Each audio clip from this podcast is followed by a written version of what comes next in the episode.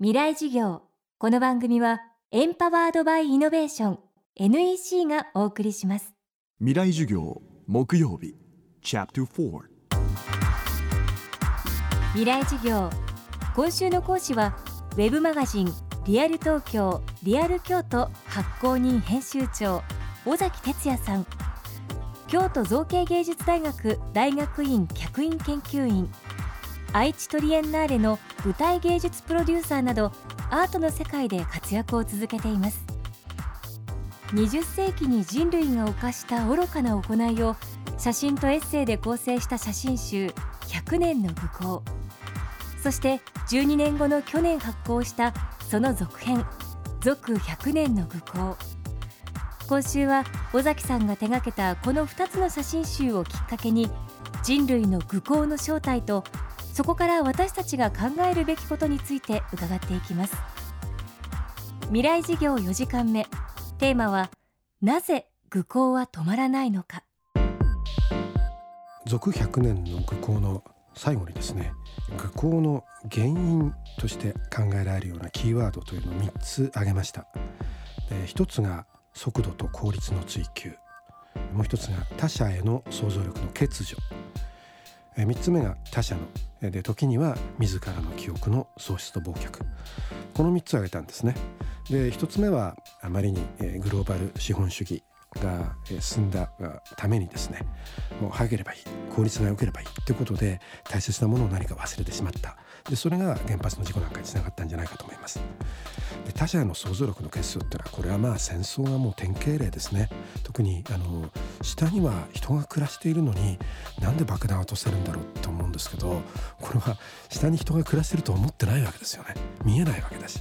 今や全く人の姿を見ることなくボタン一つでポーンと押すと何秒後かにね、えー、ミサイルが、えー、敵視して爆発してでもその時も人の声なんか聞こえないでも現場に行ったらねこれこそちょっと想像してみれば分かることですけれどももう瓦礫だらけの中で人のうめき声が聞こえてで粉塵が飛び交っていて血の匂いがしてっていうような状況ですよね。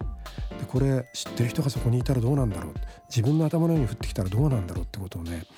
やっぱり考えないと戦争はなかなかなくならないかもしれないですよね。でもう一つ最後の記憶の喪失と忘却ですね。でこれはあの他者のつまり他の人の記憶の喪失と忘却っていうのは要するにあいつらのことなんか知っちゃいねえっていう立場でねあの民族浄化なんていう恐ろしい言葉がありますけれどもいろんな、えー、部族同士が戦うと相手のことを皆殺しにしてそしてあとよく行われていたのが噴書って言ってね噴っていうのはあの焚き火の焚きって字ですけどね本を燃やしてしまうこと。近現代史ではあのナチスが大敗書物ってね大敗的な本っていうのを指定して公衆の面前で全部焼いたなんて話もありますけれどねああいうのがまさに他者の記憶をなくしてしまうような行為ですよね。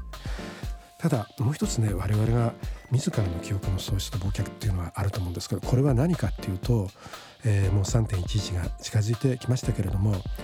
あの時に津波で多くの人々が犠牲になりましたで本当に痛ましいことだったと思うんですけれども実は東北地方っていうのは周期的に津波に襲われてるんですよね。でその襲われた結果あの東北の方々の、えー、先祖はですねやっぱこれを後世に伝えたいと思って例えば石碑なんかを設置したって言われてますよね。で明治何年にあるいは昭和何年にここまで津波が来ましたって石碑をそこに設置するそうするとあのその下にはあやっぱ家を建てると危ないよねってことが分かるわけです。ところがやっぱり人間は悲しい生き物でねあの何年か経つとそれを忘れてしまうんですね。そこの宅地を開発してマンションとか建てちゃう。でそこで暮らしてた人たちが犠牲になったらもう多々あったかと思うんです。そうするとこれはもう天才というよりはやっぱかなり人災の部分も大きいのではないか。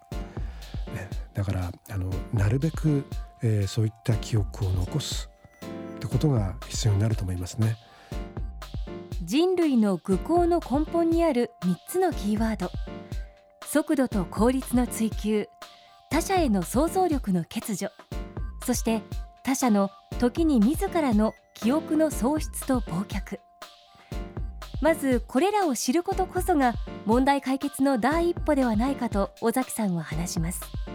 続100年の愚行の中に書きましたけれどもあらゆることってのは本当実に複雑に絡み合ってるんですね。つまり環境問題は単純に環境問題ではない。我々が速度と効率を追求したあまりにいろいろな例えば地下資源を掘り出そうとして環境汚染が生じるとかあるいは、えー、何かこれを食べたいっていうんである魚が絶滅してしまうとか熱帯雨林がなくなるとかそれは資源の争奪戦というのはまあ争奪戦ってぐらいで戦争にもつながるわけで。で戦争が環境破壊も生む。さらにそこから難民が出てくる。難民は経済格差の犠牲になる。その格差がゆえにあるいは難民であるがゆえに差別が起こる。その差別への反発ゆえにテロが起こるとか。もう本当に絡み合ってるんですよね。でこれを知らなければ解決なんかありえないしまあ解決は相当難しいと思いますけれどもまずは知るところから始めないと何事も始まらないですよね。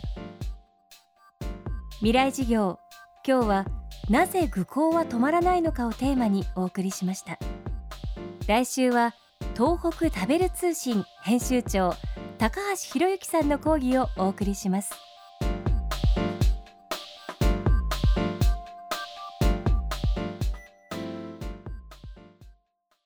未来事業。この番組はエンパワードバイイノベーション NEC がお送りしました。